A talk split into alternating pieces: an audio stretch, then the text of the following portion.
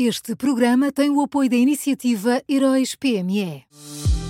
Já são conhecidos os semifinalistas da sexta edição dos Heróis PME. Chegou a hora de partilhar a sua opinião.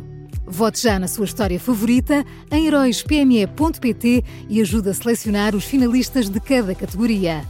Tem até ao dia 19 de maio. Esta é uma iniciativa Unit Consulting.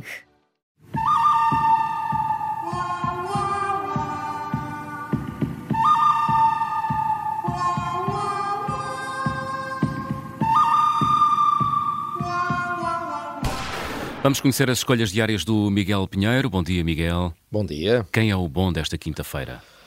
Olha, o bom desta quinta é o, o presidente do Infarmed. Uh, Rui Santos Ivo esteve ontem uh, no Parlamento e explicou vários pontos relativos ao processo das gêmeas luso-brasileiras. Uh, ele afirmou que as autorizações de uso de medicamentos, como aquele que está em causa, são sempre muito rápidas a média é de 5 dias e há casos em que essa autorização é dada no próprio dia. Uh, assegurou que há inúmeros processos decididos ao fim de semana no Infarmed porque estão em causa uh, problemas graves e por isso uh, o sábado e o domingo muitas vezes são dias de, de trabalho e de decisões e garantiu que este caso apareceu no Infarmed apenas através do hospital e sem interferências de mais ninguém. Uh, e se toda a gente tivesse falado e falasse sobre este caso de forma tão clara, se calhar nós tínhamos poupado tempo e chatices, uh, mas o problema é que, uh, imagino eu, nem toda a gente pode ser tão clara como o presidente do Infarmed. E aí é que começam os problemas. Claro, não, isso é um luxo que nem toda a gente se pode dar, não é? Eu suspeito que não, eu suspeito que não. Quem é o mau desta quinta-feira, Miguel? Olha, o mau é o PS, que esta semana decidiu que o que era mesmo bom era aprovar à pressa a regulamentação do lobbying uh, em Portugal. Uh, seria tudo feito em contrarrelógio, em cinco dias, antes da dissolução do Parlamento.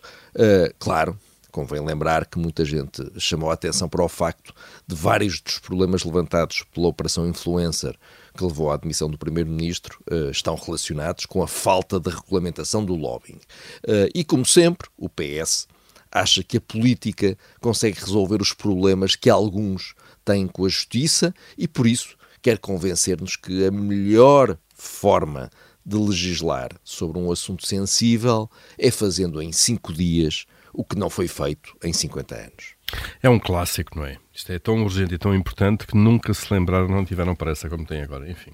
É, mas agora é que é, agora é que é. É desta. Olha, quem é o vilão, Miguel?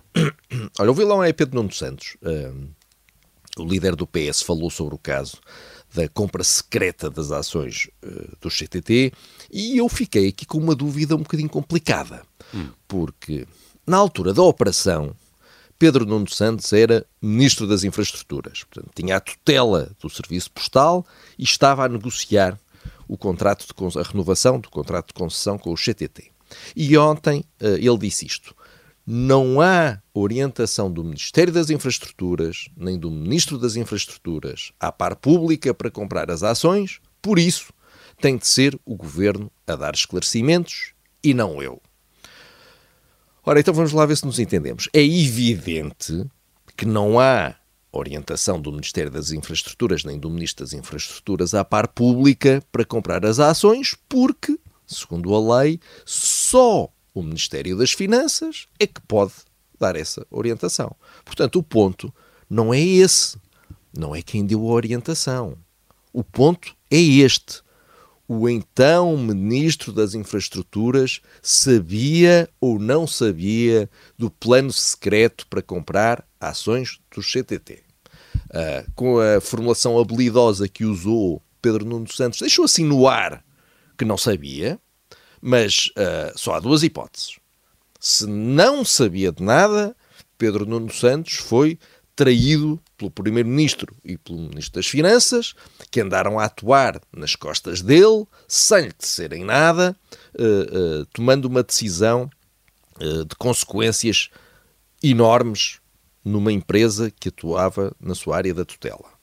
Pronto. Isto é se Pedro Nuno Santos não sabia. Se Pedro Nuno Santos sabia, então, ontem fez de desentendido e tentou convencer-nos que não teve nada a ver com o assunto, quando na verdade estava por dentro uh, de tudo.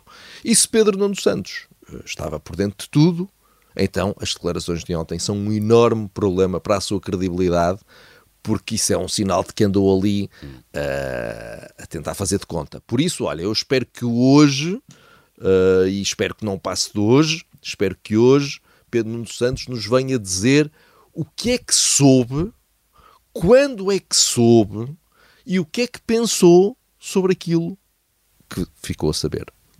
Vamos se é que ficou a saber. Não sei se foi claro. Bastante. Vamos ao resumo da edição de hoje. O bom é o presidente do Infarmed, Rui Santos Ivo, o mau é o PS e o vilão é Pedro Nuno Santos.